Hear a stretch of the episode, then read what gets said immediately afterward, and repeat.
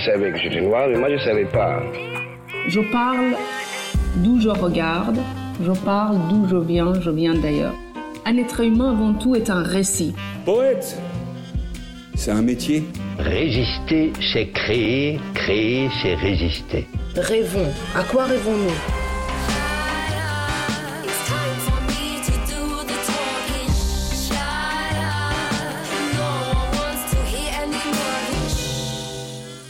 Kobo Baifnak présente La couleur des mots, une série originale d'Alexandre et Claire Almerac, réalisée par Écran Sonore et produite par Kobo. Une collection dédiée à celles et ceux qui vivent, rêvent et écrivent le monde de demain. Un monde ouvert, libre, humaniste et riche. Un monde dans lequel ils et elles ont choisi les mots pour avancer, pour construire leur propre chemin, échapper aux clichés et aux étiquettes et nous dire que l'espoir est possible à condition de tendre l'oreille.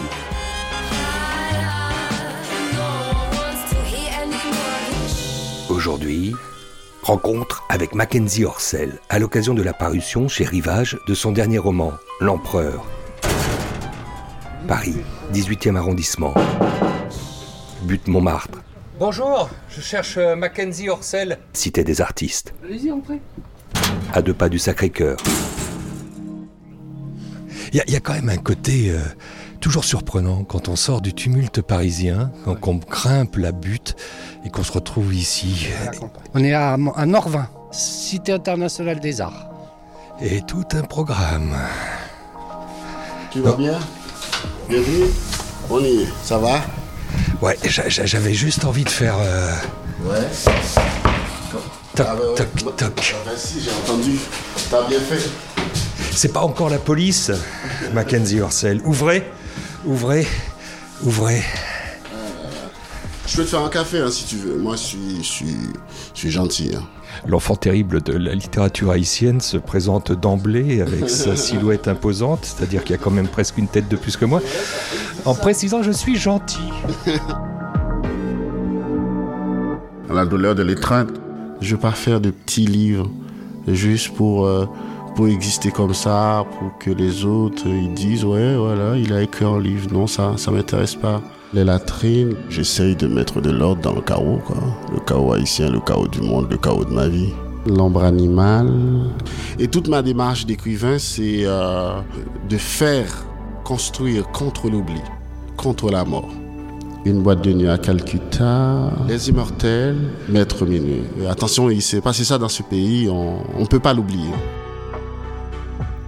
Notre entrevue avec Mackenzie Orsel, le poète et romancier souvent présenté comme l'enfant terrible de la littérature haïtienne, s'est déroulée quelques jours avant l'assassinat du président de sa république meurtrie, Jouvenel Moïse. Un acte inouï, insensé, que personne n'aurait pu prophétiser, même si lors de notre rencontre dans sa résidence d'écrivain perché sur les hauteurs de la butte Montmartre, cela faisait quelque temps que les gangs avaient renforcé leur emprise sur la zone métropolitaine de Port-au-Prince, faisant vivre l'enfer aux populations et mettant à nu les incapacités des forces de sécurité publiques. Le dernier roman de Mackenzie Orsel, L'Empereur, paru aux éditions Rivage, commence par l'évocation d'un meurtre commis par son héros qui attend que la police vienne le chercher.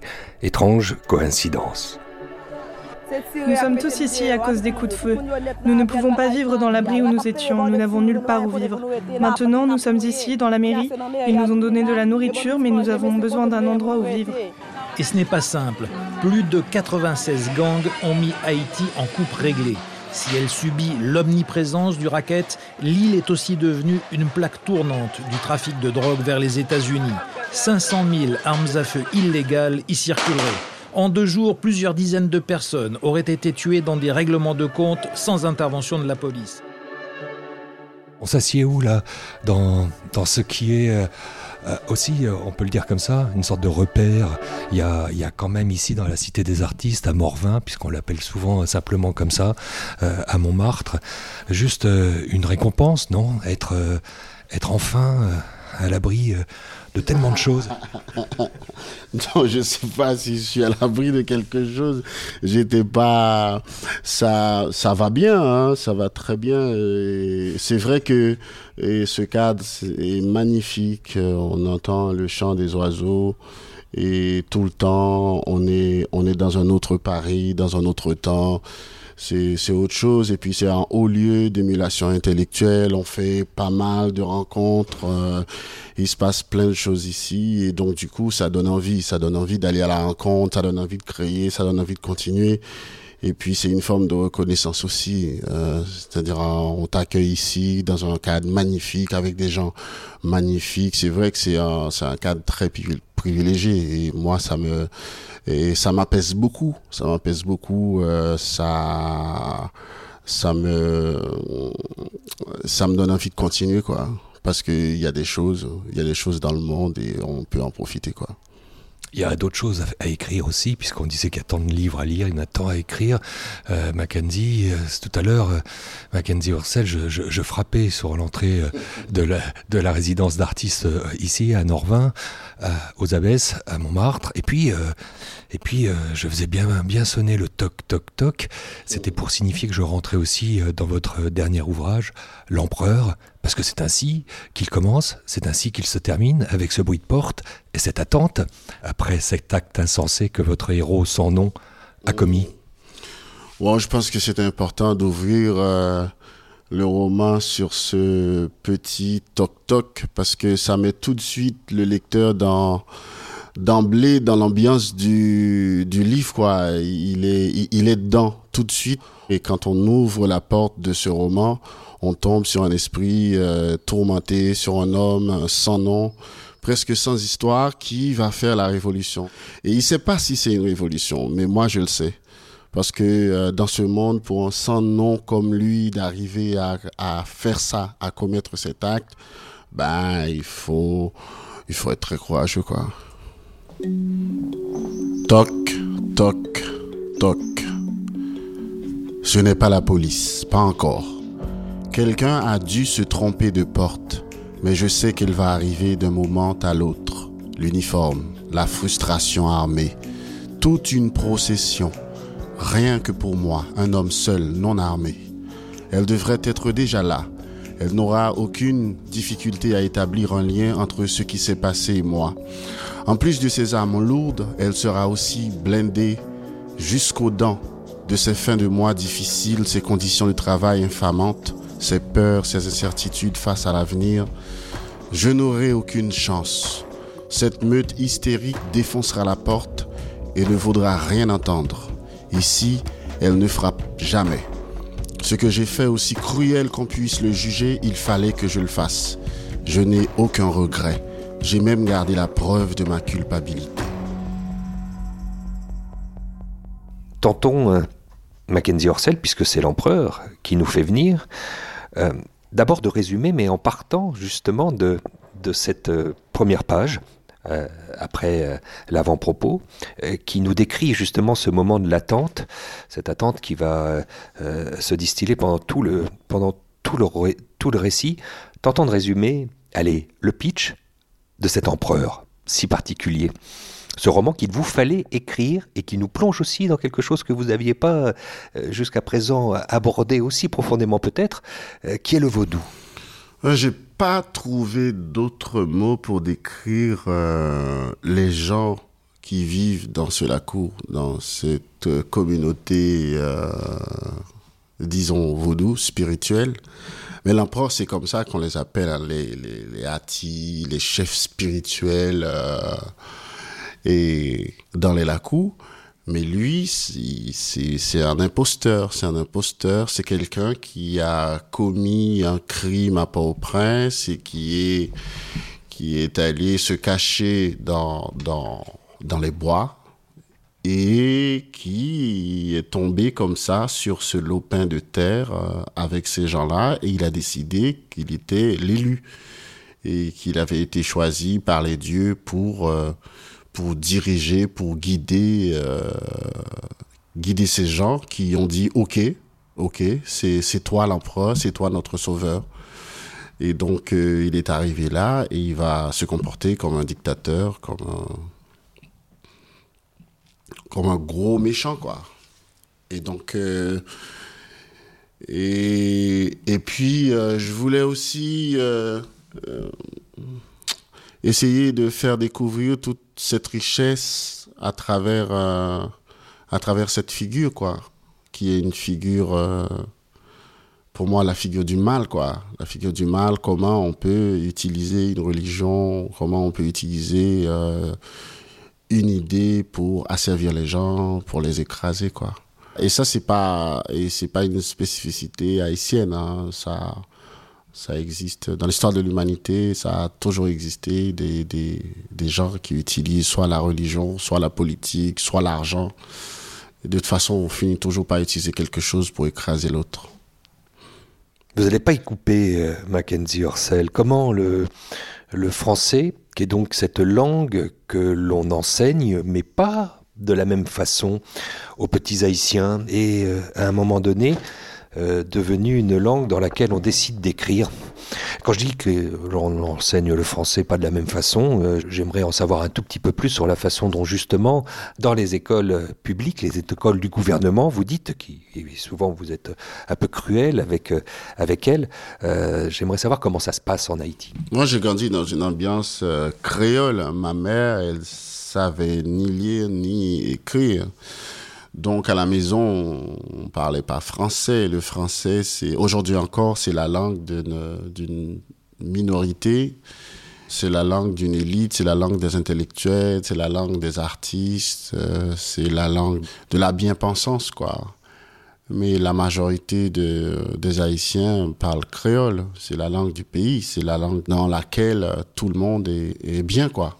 Celui qui parle français euh, se fait facilement passer pour euh, l'intelligent, le, le mec brillant et tout, et l'autre qui parle créole, euh, il sait rien, on n'a pas envie de, de on n'a pas envie de l'accompagner, on n'a pas envie de lui parler, il sait à rien.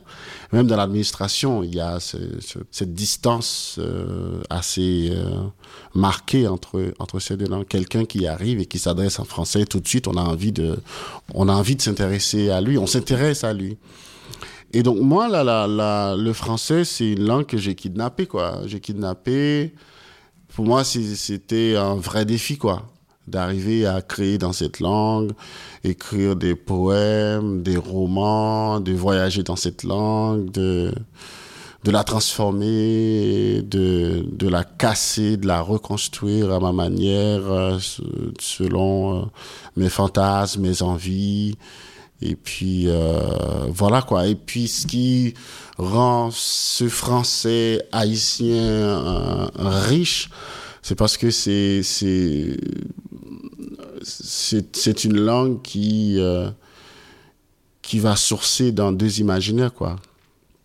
Imaginaire créole, imaginaire vaudou, et puis l'héritage colonial et le français de France, le français, français d'ailleurs, et puis en Haïti, on n'y a pas de on met pas une littérature sur, un piédestal et l'autre euh, on l'abandonne. On lit tout quoi. On lit tout ce qui tout ce qui passe. Et je pense que ça ça enrichit aussi. Ça vient nous nous nous nous, nous enrichir quoi. Et voilà. Et j'ai j'ai beaucoup travaillé. J'ai beaucoup travaillé euh, pour euh, arriver à saisir, euh, enfin pas saisir, mais parce que c'est une langue très difficile. Hein. Et le français, les structures de cette langue sont parfois très très bizarres, très belles. Il faut il faut l'aimer beaucoup pour arriver à, à vivre avec elle, à l'habiter, vraiment. C'est une très belle langue, très difficile. Aujourd'hui, je, fais intrusion à, à la Cité euh, internationale des arts ici euh, sur euh, la butte Montmartre. Je vous y trouve. Euh, après euh, d'autres cheminements, j'aurais pu vous trouver dans d'autres pays. Vous êtes invité partout. L'enfant donc terrible de la littérature haïtienne, ce sont des compatriotes qui le disent. Écrivent aussi que vous êtes beaucoup plus connu à l'étranger que finalement sur l'île. C'était peut-être vrai il y a 5-6 ans. Ça l'est peut-être moins aujourd'hui. Ils doivent faire et composer avec vous, avec votre présence même si c'est l'absence, puisque vous n'êtes pas là, il y a une sorte d'exil. Est-ce qu'il est justement facile euh, pour, euh, euh, quand on écrit, d'écrire ailleurs que dans son pays d'origine? On écrit où on veut, on peut écrire de depuis n'importe où. Je pense que c'est ce débat de l'écrivain du dedans, de l'écrivain du dehors, c'est un, faux débat. C'est un faux débat. Jacques-Stéphane Alexis a, a, écrit ses quatre chefs-d'œuvre euh, depuis depuis Paris. Euh, René Depeste a écrit ses, ses livres euh, ailleurs. Aimé Césaire a écrit Carré de retour au pays natal euh, ailleurs. Donc il y a depuis l'ailleurs, depuis depuis quelque part. On écrit de, de, depuis quelque part. Et ce quelque part-là, c'est pas forcément le, le, le, pays natal, c'est pas forcément euh, l'enfance natale. Ça peut être, euh, ça peut être un autre ailleurs, quoi. Euh, tout ce que je sais, c'est que c'est difficile d'écrire depuis la totalité monde. Donc forcément, on part d'un certain vécu, d'une certaine enfance, de quelque chose et, et qu'on connaît. Moi, je pense que euh, Haïti, elle est très très présente dans mon travail et elle sera toujours présente dans ce travail parce que c'est quelque chose qui me c'est un pays qui m'a tout donné, c'est un pays qui me parle encore, c'est un pays qui me qui me raconte, qui me raconte encore des choses. Donc, euh, mais de temps en temps, je, je peux partir pour mieux revenir. Et, aujourd'hui, enfin aujourd'hui depuis quelques années, depuis plus de dix ans, j'écris euh, dans le train, dans l'avion. Voilà, je voyage avec ce que je suis et je fais voyager et, et cette enfance qui a besoin de respirer, qui a besoin d'atteindre ce point culminant de, de l'enfance que j'appellerais euh, l'accomplissement euh, d'une œuvre, l'accomplissement d'une de quelques grands moments d'une vie, quoi. Ce point de l'enfance, ce point qui qui est, souvent convoqué chez les écrivains. Euh, vous, il y a eu une peur, euh, Mackenzie Orsel, euh, de ne pas l'avoir vécu d'une certaine manière, cette enfance, de vous l'avoir vu confisquée. S'il fallait égrener une date, c'est celle de 1983, celle de votre naissance, à, à Martissan. Et, sur cette date, peut-être nous dire et nous expliquer le contexte qu'on vous voit apparaître être au monde En 1983, c'est euh, c'est une date importante parce que je suis venu au monde, donc j'ai vu euh, la lumière du jour euh, d'une mère assez courageuse qui qui a toujours été là jusqu'à son départ. Enfin, elle n'est pas partie, elle sera toujours là. Et euh, je pense que c'est une date importante parce que, euh, enfin, c'est les années 80. Les années 80 en Haïti, c'est, c'est sont des années très importantes dans l'histoire de ce pays parce que trois ans après ma naissance, le dictateur et Bébé Doc quitte le pays le 7 février 1900, 1990 et après on va connaître plein de plein d'autres présidents provisoires, ce que j'appellerais des transitions, de, de fausses, de fausses transitions euh, euh, euh, démocratiques. Je pense que c'était c'était très important pour ce pays après trois décennies de dictature de pouvoir enfin se laisser aller vers autre chose et d'essayer de construire cet après. Bon, je sais pas si on l'a construit, mais mais je pense que c'était c'était très important. Et euh, et, c'est fou parce que il y a quelques quatre ou cinq ans je me suis rendu compte que j'avais euh, gardé quelque part euh, en moi euh, des, des plein de choses des événements des, des sons des bruits, euh, l'arrivée d'Aristide au pouvoir, les coups d'État, et, et, avec ma mère, on était dans une petite maison, euh, on habitait dans une petite maison à Martissan. Euh, je me souviens de ces, de ces nuits-là, de ces nuits sanglantes, euh, de ces, de ces nuits difficiles.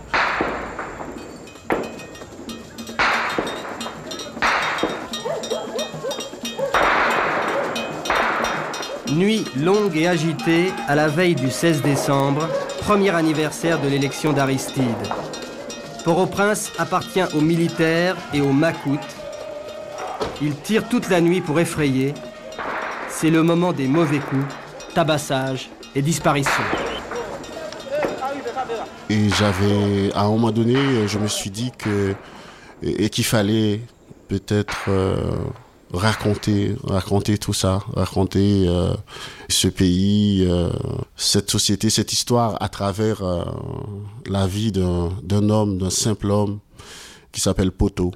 C'est comme ça que j'ai écrit Maître Minuit parce que... Maître Minuit et Poteau. Alors, on, on, oublie l'empereur qui nous a fait venir et sonner à votre porte, ou en tout cas taper à votre porte. Et on, on évoque ce, ce Poteau parce qu'il a traversé, lui, effectivement, les 60 dernières années, on va dire comme ça, d'Haïti. Peut-être qu'il est né au début des années 50, euh, avant, en tout cas, l'arrivée de, de, François Duvalier au pouvoir, en 57.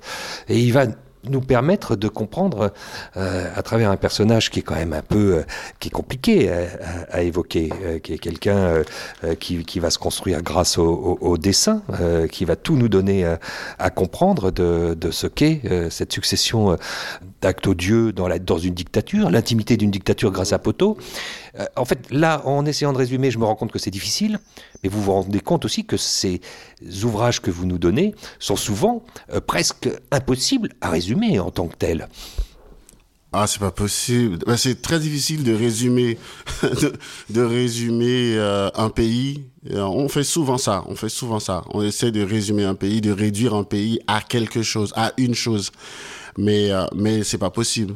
On peut pas résumer un pays, on peut pas résumer une vie, on peut pas résumer une œuvre parce que ça passe par plein d'autres euh, œuvres, ça passe par plein d'autres réalités, ça passe par par plein d'autres chemins.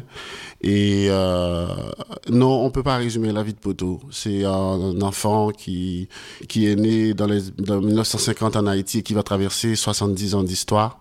C'est quelqu'un qui a toujours marché, qui marche, qui apprend à vivre à en marchant qui apprend à... C'est l'errance. Voilà, c'est l'errance tout le temps et comment résumer l'errance. Même lui, il, il sait pas. Donc il dessine. Il dessine euh, pour deux raisons. Il dessine pour donner à voir cette société, donner à voir ces quartiers, cette dictature, ces, ces bruits, ces, euh, toute cette solitude. Et il dessine aussi pour ne pas oublier. Ouais. Parce que de temps en temps, il lui arrive des choses extraordinaires et il dessine pour, pour les garder quelque part avec lui pour ne pas les oublier. Ça, c'est très important.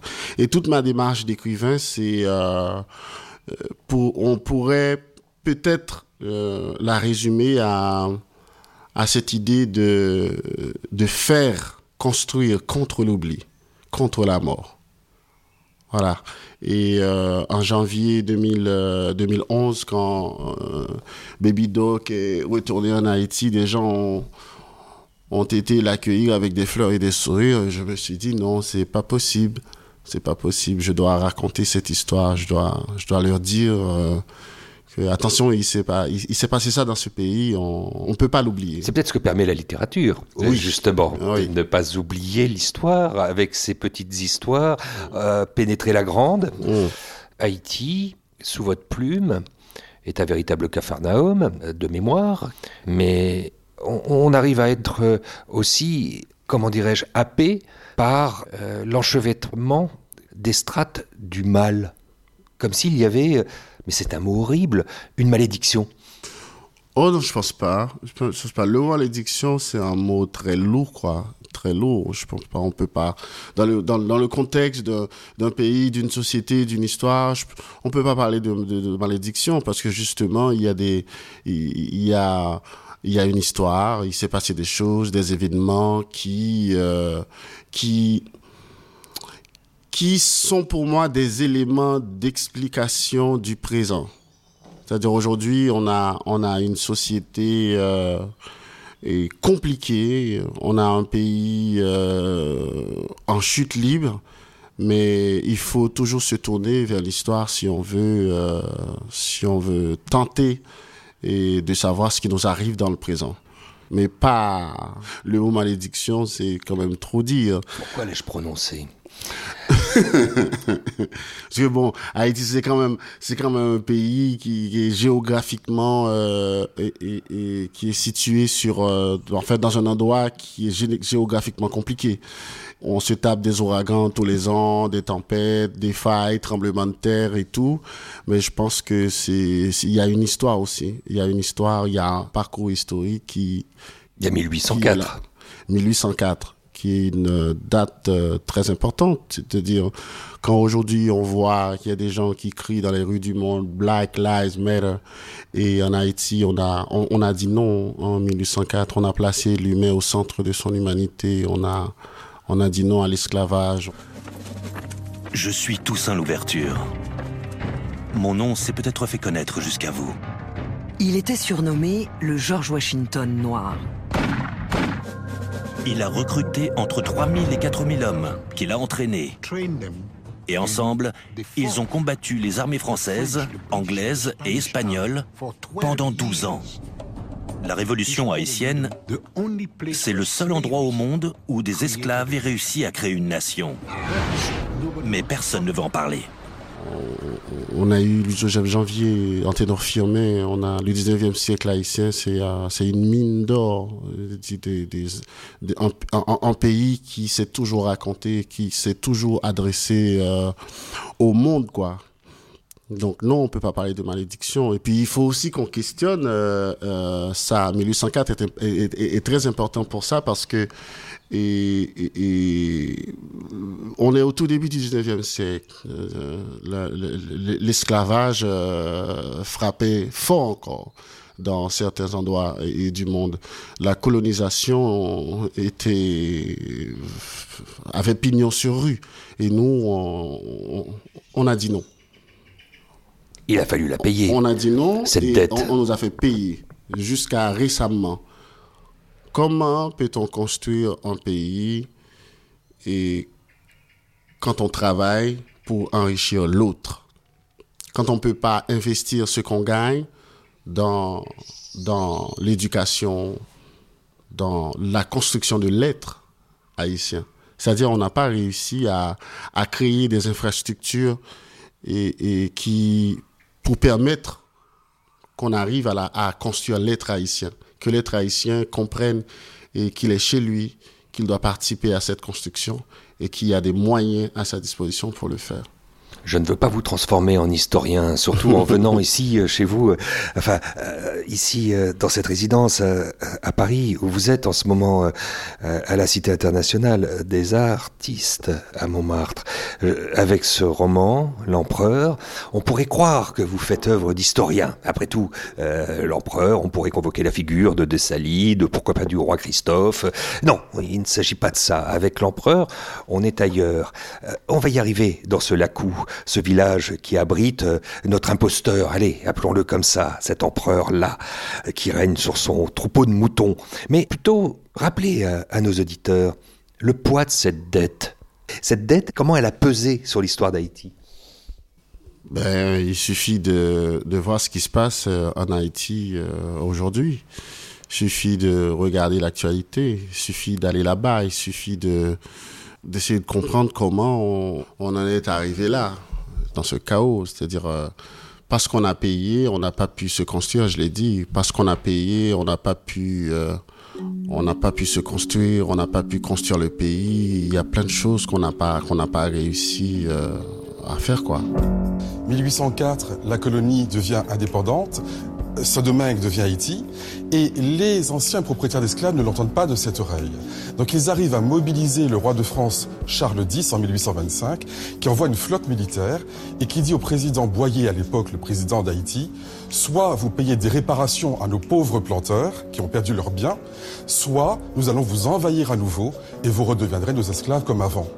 Et donc le couteau sur la gorge, le président Boyer accepte l'inacceptable pour ne pas prendre le risque de retomber sous le joug de l'esclavage. Il accepte ce qu'on appelle une rançon et pas une dette.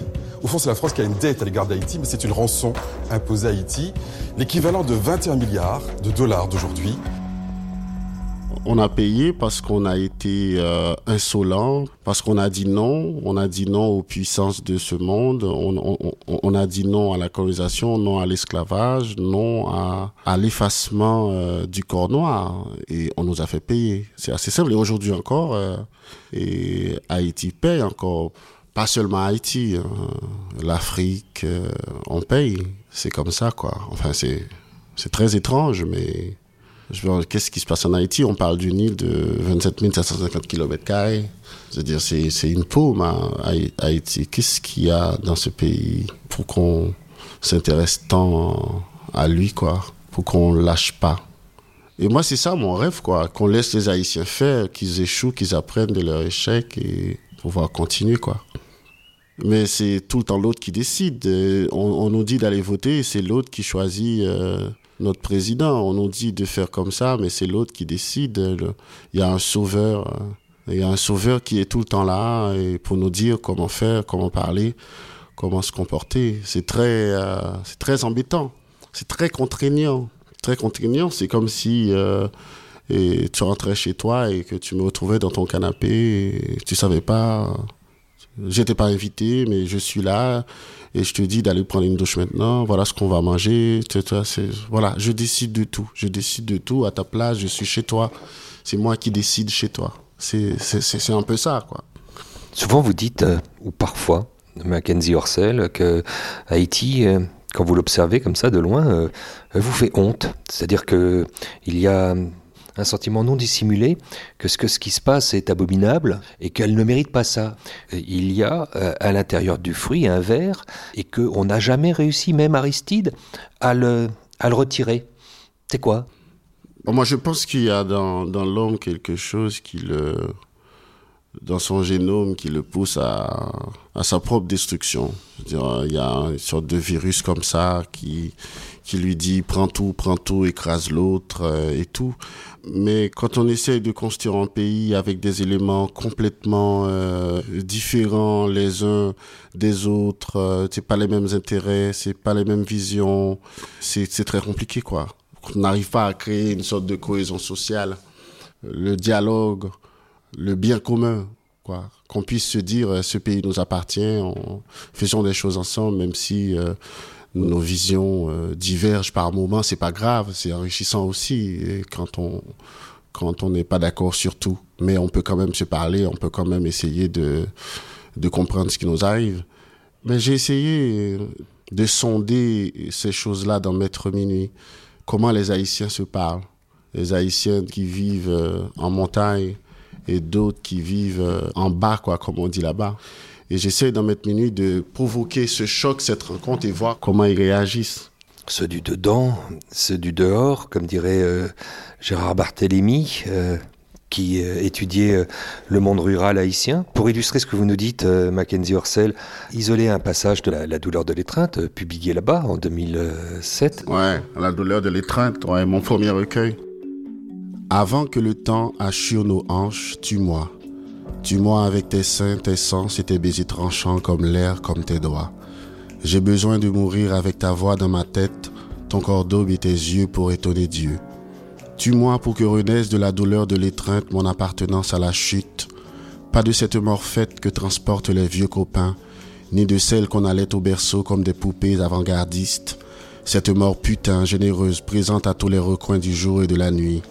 Mais Tue-moi d'une mort qui a peur de la rue, du spectacle et du vent qui souffle dans le poème.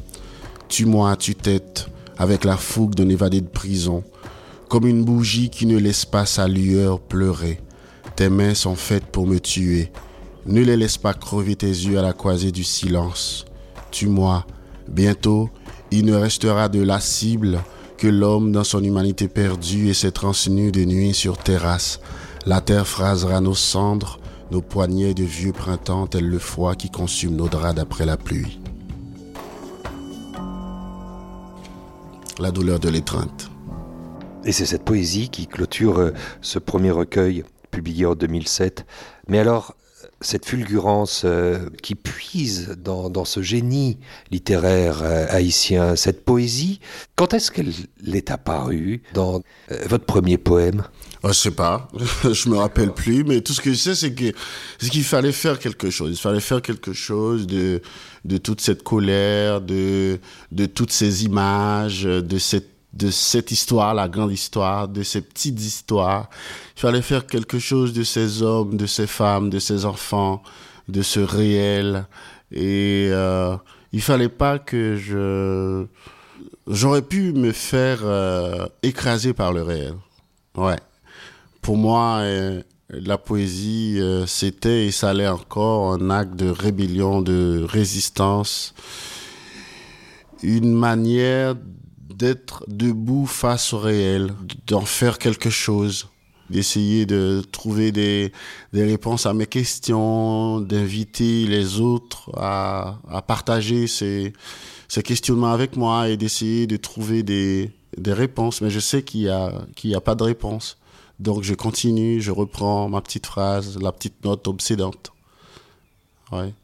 Mais pour ça, il a fallu être en contact, au contact avec ceux qui, avant vous, ont, ont écrit, euh, ont évoqué. Ah oui, bien sûr, bien sûr. Et On qui était-il on a, on a, moi, je, je me revois en train de lire à la lueur d'une, d'une bougie. Je, je- j'allais acheter ma petite bougie à 4 heures et à 18 heures, on n'avait plus d'électricité. Et là, voilà, je commençais à lire à la lueur d'une bougie. J'ai traversé euh, pas mal de littérature, hein, la littérature haïtienne, de, des pionniers. euh, à Jamestown, là, en Amérique, à Nicolas, j'ai traversé cette littérature avec beaucoup de force. Et le- les Jacques Roumain, Franck Etienne, Jacques-Stéphane Alexis, euh, Émile Oumer, euh, Marie Chauvet-Dieu, Ida Faubert. Donc, J'ai lu euh, Jean-Claude Charles. Voilà quoi. Et puis la littérature sud-américaine, les, grands quoi. Le, réalisme merveilleux a été pour moi une découverte extraordinaire quoi. Cette manière de, dire le réel, de le restituer, de le rendre au lecteur, le, ce, ce mer- le merveilleux des peuples à travers Aléo Carpentier, euh, Garcia Marquez euh, et les autres Sud-Américains que j'adore, Georges Amado, Fuentes, euh, et le mec de 2666, Bolaño. Donc du coup, j'ai traversé la littérature américaine, les Faulkner, les, les tout quoi. J'ai traversé cette littérature, la littérature française à travers les Rimbaud, les Baudelaire, euh, Et même Artaud. et Artaud, et puis la chanson, la, la chanson poétique française. Léo Ferré, c'est quelqu'un qui m'accompagne encore. Euh, J'aime beaucoup, j'écoute Ferré tous les matins. C'est très important pour moi. Et voilà quoi, je pense que toutes ces voix-là continuent de m'accompagner, me chuchotent des choses, euh, me, poussent encore à, me dépasser, à, à aller ailleurs dans la langue, à ne pas céder à la facilité, à la boutique quoi, à aller toujours plus loin. Et parce que pour moi, la littérature, c'est vraiment une question de vie ou de mort, quoi. Je, mets ma peau sur la table, je, je travaille, quoi. Je travaille tous les jours, c'est très important pour moi. Je veux pas, je veux pas faire de petits livres juste pour, euh, pour exister comme ça, pour que les autres, euh, ils disent, ouais, voilà, il a écrit un livre. Non, ça, ça m'intéresse pas. J'ai envie de, de créer quelque chose, quoi, de, de renverser l'ordre des choses. Voilà. Donc du coup, tous les jours, je, je travaille. J'ai tout abandonné pour faire ça parce que je ne crois pas qu'on puisse faire deux choses, trois choses en même temps. Mais qu'est-ce qu'elle a pensé, votre très chère mère, cette femme baobab, comme Ah, vous ben dites, oui, non, ma quand elle vous a vu euh, embaucher avec un premier salaire dans un ministère, Ouais. je me rappelle plus lequel. euh, le ministère des Affaires étrangères. Qu'est-ce que vous faisiez au ministère des Affaires Ben, étrangères Vous sortiez de votre diplôme d'abord. J'étais, j'étais aux archives du, du ministère. C'était, c'était passionnant comme boulot parce que je, je- j'a- j'avais accès à plein de documents. C'était, passionnant, mais je devais, je me présenter au bureau à 8 heures et quitter à, à, à 18 heures. J'avais, je pouvais pas lire, je pouvais pas écrire, euh, et je suis parti, quoi. Ma mère, au début, elle était très inquiète. Elle était très inquiète parce que euh, j'avais un salaire. J'avais un salaire, c'était très rassurant pour nous, quoi. Et quand je lui ai dit que c'était plus possible pour moi, elle, elle, elle comprenait pas. Et après, quand elle a vu que ça commençait à marcher et que je passais sur RFI, parfois elle, m'appelait pour me dire, mon fils, je viens, je viens de me réveiller avec ta voix avec ta voix dans ma tête et je suis fier de toi et voilà quoi. Non mais elle était très très très fière. Des journalistes sont venus en Haïti juste pour pouvoir euh, discuter avec ma mère, pour, la rencontrer. Ouais ouais ouais, pour la rencontrer. Elle était devenue euh, très célèbre. Elle était très fière. Ouais. Et l'ombre animale, c'est sa voix quoi. Alors l'ombre animale, euh, c'est le, euh, je crois que c'est le troisième toute la, roman. Toute la première partie de l'ombre animale, c'est vraiment sa voix. J'écris avec sa voix dans ma tête. Parce que c'est quelqu'un qui... Euh, à ma mère, quand elle racontait des histoires, elle faisait du Balzac, quoi. Mais l'ombre animale, il va gagner ce prix littérature monde à, à, Saint-Malo. C'est bien, c'est, bien étonnant. Bon, on a gagné pas mal de trucs avec l'ombre animale. On a gagné. Lui, lui. Ben, on a gagné. Ma mère, mon éditrice et moi, parce que non, parce que c'était, euh, c'était euh, un livre assez fou, quoi. Il fallait être très, très, très, très courageux euh, pour accepter de signer ce livre. Voilà. Mackenzie Orsel, euh, votre mère, euh, évidemment, euh, cette femme baobab, comme vous dites, vous protégez. à coup de trick, il fallait pas dépasser les limites, il fallait s'y plier à l'autorité maternelle. Vous dites souvent c'est elle qui vous a sauvé. Vous seriez sinon peut-être en prison ou plus de ce monde. Beaucoup de vos, beaucoup de vos amis sont plus là. Ouais, je pense. Elle, elle était très, très sévère avec moi, très dure avec moi parce que parce qu'elle avait peur tout simplement. Hein. il y avait euh, personne d'autre pour assurer ma sécurité. Il y avait, le père n'était plus là. Non, il n'y avait pas le père, il n'y avait pas l'État, il n'y avait personne. Il y avait qu'elle. Elle a fait son boulot. Je pense qu'elle était venue au monde pour ça, quoi, pour me sauver. Alors l'ombre animale consiste à, vous dédoubler. Il y, a, Mackenzie et puis il y a Orcel qui compose euh, deux personnages différents. Oui, parce que c'est un livre qui euh, qui est construit sur une euh, sur un socle assez à deux versants quoi. Deux versants, un versant visible, un versant invisible. C'est une longue phrase pleine de dichotomies, pleine de contraires, pleine de contradictions, de, de métamorphoses. C'est un dialogue entre la vie et la mort, l'animal de la vie, l'ombre de la mort, entre le visible et l'invisible. Et puis à un moment donné, je me suis dit, euh, ben voilà, euh, pourquoi pas? Je, je, je vais participer à l'expérience. Et je me suis coupé euh, en deux. Mackenzie, qui est un être assez horrible, terrible et hors celle, qui est la lumière même, quoi. Voilà. Et mon prochain roman, justement, c'est dans la continuité de L'ombre animale, parce que je vais en faire une trilogie. Hein. L'ombre animale, c'est le premier volet. Le second, le deuxième volet sort bientôt. On a déjà une date de sortie, mais on va pas en parler. Et euh, le troisième volet, je, je, je vais l'écrire. Et à chaque fois, c'est une femme, une femme qui nous parle depuis le lieu de la mort. Dans l'ombre animale, c'était une vieille femme haïtienne dans un village retiré de nulle part.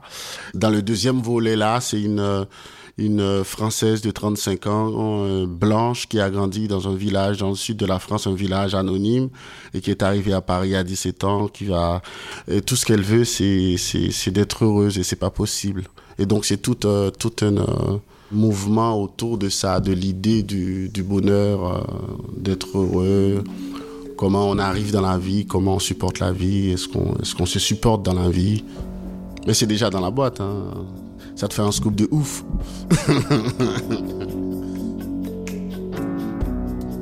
C'était La couleur des mots de Mackenzie Orsel, une série originale d'Alexandre Hérault et Claire Almerac, réalisée par Écran Sonore et produite par Kobo, à retrouver sur le site kobo.com et la plateforme digitale de la FNAC, La Claque, ainsi que sur toutes les plateformes de podcast.